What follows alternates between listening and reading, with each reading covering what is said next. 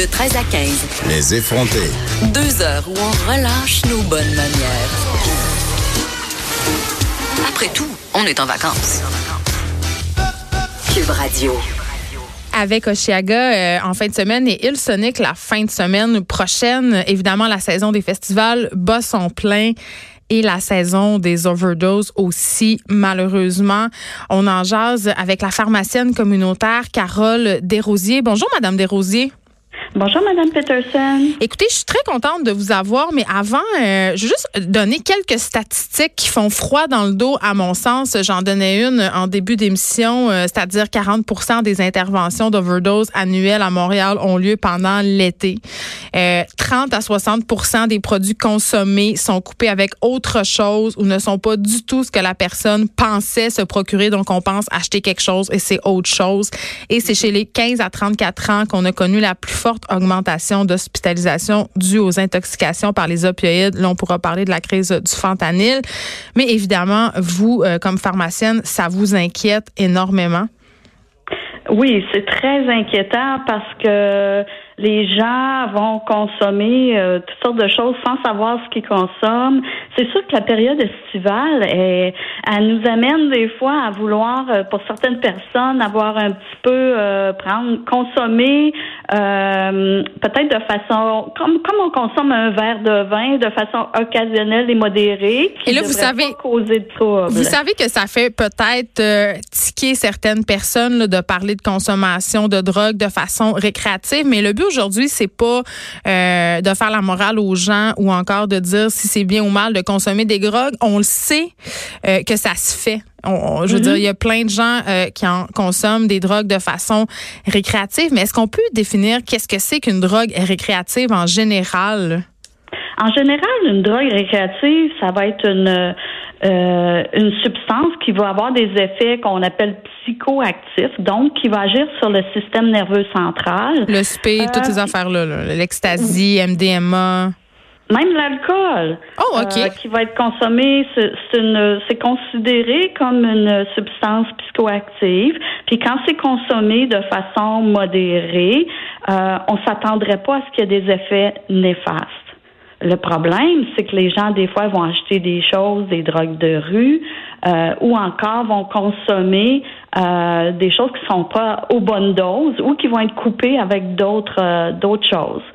Euh, on va penser, par exemple, à un jeune qui se fait offrir par un de ses amis une substance, une pilule, là, qui a l'air d'une pilule, il va la consommer, mais peut-être cette personne-là a déjà pris de l'alcool en plus. Et la combinaison de tout ça, c'est pas bon.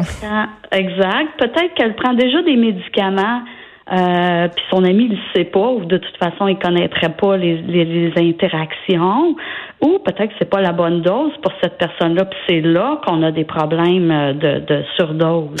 Madame Desrosiers, j'entendais euh, récemment dans la balado Narcos PQ où on interviewe des gens qui sont des participants actifs, soit des trafiquants de drogue, des gens qui ont déjà trafiqué, bref, des gens très au fait du milieu du trafic.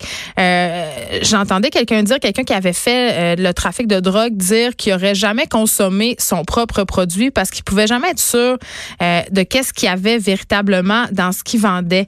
Et à cet effet-là, il y a plusieurs grands festivals dans le monde qui ont fait preuve, ben, si on peut dire, de leadership, d'ouverture.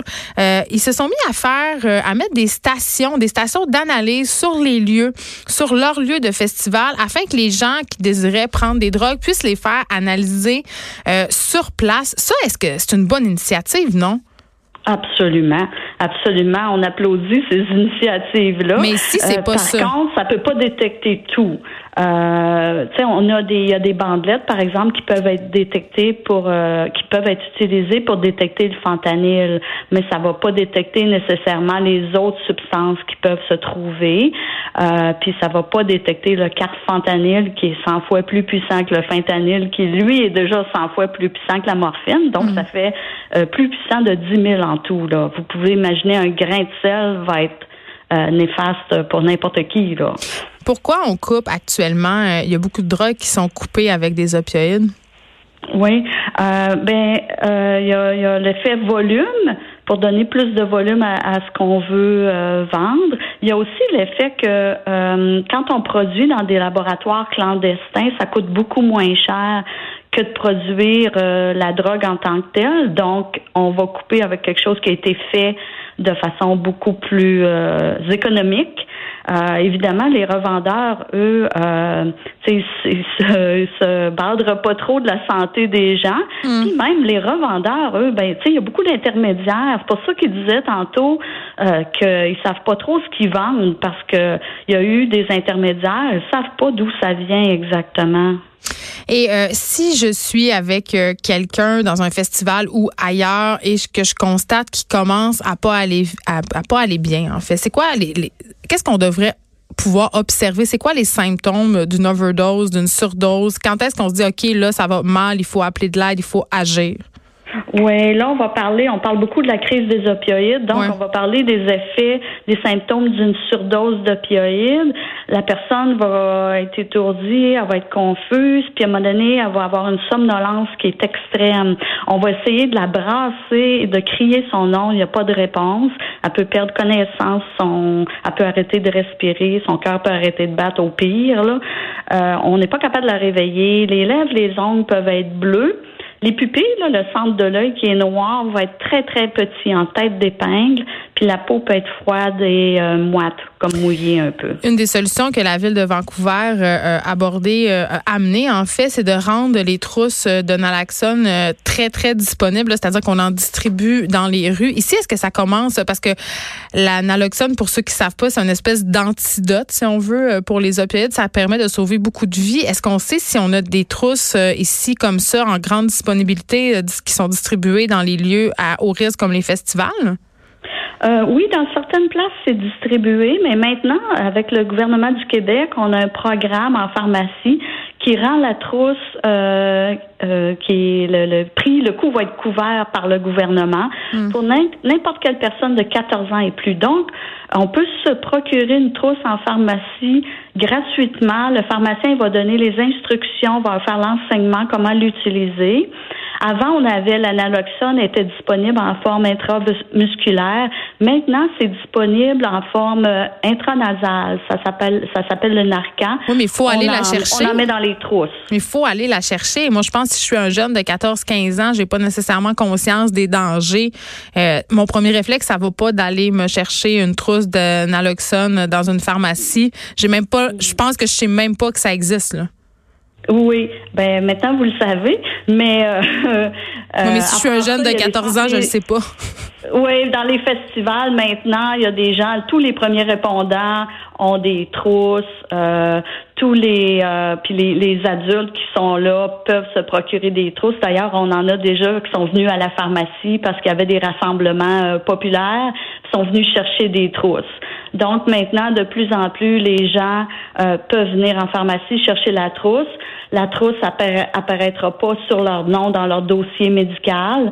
Euh, alors ça, ça c'est un facteur qui favorise. Les centres communautaires ont des trousses, les premiers répondants. Que c'est en train là, de devenir euh, beaucoup plus répandu. Est-ce que, selon vous, Madame Desrosiers, on a, il y a des solutions, il y a, quelque chose de préventif qu'on pourrait faire pour prévenir le nombre de surdoses qui est quand même sans cesse grandissant, surtout l'été à Montréal, dans les grands centres, pas juste Montréal, je pense entre autres à Toronto, Vancouver. On peut vraiment parler d'épidémie de surdose. Oui, chez, chez les jeunes, je dirais, euh, parce que tantôt vous parliez surtout des jeunes, mais il y en a un peu partout, euh, à tout âge. Mais chez les jeunes, en tout cas, pour les parents qui ont des médicaments à la maison, c'est de les serrer si euh, n'importe qui a eu une prescription pour un opioïde, puis il en reste, c'est de les rapporter à la pharmacie pour qu'on les détruise de façon sécuritaire, parce qu'on sait qu'il y a à peu près 25% des jeunes qui se procurent leur opioïde des restants de médicaments. Euh, ensuite, ben, c'est sûr pour ceux qui, euh, qui consomment du cannabis, ben, c'est de se le procurer à travers la Société québécoise du cannabis. Comme ça, il sera pas coupé avec autre chose. Euh, vraiment. Puis sinon, c'est d'avoir des trousses de naloxone euh, euh, disponibles. Puis il y a beaucoup d'éducation à faire également. Puis pour les parents, c'est d'avoir une approche de, de, discuter ouvertement avec ses enfants sans nécessairement punir ou avoir un, un, ton autoritaire, mais de faire partie de la conversation pour démontrer, discuter des risques. Ben c'est ça. On parlait des médicaments justement euh, qu'on possède parfois euh, chez nous, des restes. Euh, les gens ont l'impression, je pense que ça, on a tout en tête cette espèce de cliché à cause du cinéma, notamment cette fameuse scène anthologique de Pulp Fiction où on voit Mia Wallace faire une overdose de cocaïne. Euh, on a l'impression que ce sont juste des gens qui utilisent des drogues injectables ou qui font de la coke, qui, sont à même de faire des overdoses. Mais il faut savoir quand même, je pense que si on prend des médicaments d'ordonnance comme du dilodide ou de l'oxycotin, euh, ça peut arriver plus vite qu'on pense de faire une surdose sur ces affaires-là. Oui, absolument, parce qu'il y a des gens qui vont en prendre pour la douleur. Là. Puis on, on sait que si on utilise des opioïdes pour la douleur pendant une certaine période de temps, il faut augmenter les doses pour avoir le même effet, se bâtir une tolérance. Alors, si moi qui en prends pas, prends la dose de quelqu'un qui en prend depuis un bout de temps, la dose est trop élevée pour moi. C'est là que je peux faire un arrêt respiratoire puis avoir tous les symptômes de surdose. Donc, c'est la même chose pour ceux qui vont prendre des médicaments de d'autres personnes. Puis également, on parlait tantôt qu'il y a beaucoup de gens qui prennent déjà d'autres médicaments. Par exemple, il y a beaucoup de jeunes qui prennent des antidépresseurs pour, euh, pour soit des symptômes dépressifs ou des symptômes d'anxiété. Si on mêle à ça des, des opioïdes, ben, ça fait deux médicaments qui agissent sur le système nerveux central. Donc, il y a une espèce de synergie. Mais oui, c'est ça. C'est encore plus dangereux. Il y a aussi le, temps où on le prend. S'il faut prendre un médicament, par exemple, aux 4 ou aux 6 heures, et là, on devient un peu confus, on se rappelle plus trop. Euh, ça va vite. J'avais parlé cet hiver, euh, notamment, de cette histoire d'un père de famille qui avait été retrouvé sans vie euh, dans son sous-sol parce qu'il avait, il était devenu dépendant aux opioïdes et s'était mis à aller s'approvisionner dans la rue. donc, c'est pas vrai que ça arrive juste aux gens, aux, aux préjugés qu'on a dans notre tête là, du junkie qui vit dans la rue ça peut arriver à tout le monde. Oh non, ça arrive, euh, c'est ça, à tout le monde. Puis euh, surtout les gens qui sont qui en ont jamais pris, ben ils sont beaucoup plus sensibles euh, qu'une personne qui en prendrait déjà depuis un bout de temps. Écoutez, merci beaucoup, Carole Desrosiers, de nous avoir parlé. Vous êtes pharmacienne communautaire. J'espère. Euh, là, on parle des festivals depuis tantôt. Euh, c'est l'été. Euh, Madame Desrosiers l'a souligné. On aime faire la fête. On aime euh, prendre des substances, que ce soit de l'alcool ou même d'autres drogues. Là, on, parlait avec Michael Détrempe tantôt du pot de la SQDC. C'est rendu quand même assez accepté. C'est sûr qu'au niveau des drogues plus fortes, il y a encore beaucoup de tabous. Mais à un moment donné, il faut accepter aussi en tant que société qu'il y a des consommateurs qui sont là, qui vont toujours être là. et on parle beaucoup de décriminalisation, d'encadrement. Et moi, je suis assez de cette école-là, euh, Madame Desrosiers, qui parlait justement euh, d'encadrer nos jeunes, de discuter. Euh, c'est clair que c'est très épeurant quand on pense dans notre tête que son jeune va essayer, par exemple, des drogues comme du speed, de la MDMA, de l'ecstasy, de la coke. Ça fait très, très peur. On a peur qu'ils deviennent accro et souvent, on a une réaction que je qualifierais peut-être d'un peu pas inappropriée, mais un peu violente. on est tout de suite dans la prohibition euh, au lieu d'être dans la communication. Et je pense honnêtement que c'est vraiment ça nerf de la guerre, d'éduquer euh, les jeunes en particulier de leur plus jeune âge au fait que dans les drogues qu'ils vont pouvoir acheter, il peut avoir n'importe quoi.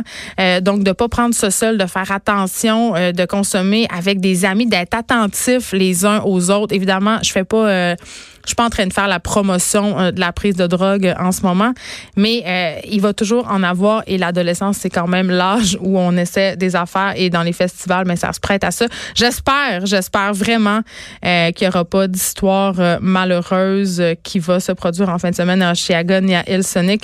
on sait quand même que la, on a parlé tantôt avec Félix Séguin de Sir Kennedy Hill qui est mort d'une surdose. On parlait aussi de, de la fille du milliardaire russe euh, dont j'ai oublié le nom, mais qui est morte en Angleterre, ça fait pas si longtemps, après avoir pris un cocktail qui s'appelle le Calvin Klein, qu'on connaît pas ici, mais qui a un mélange de speed et de cocaïne.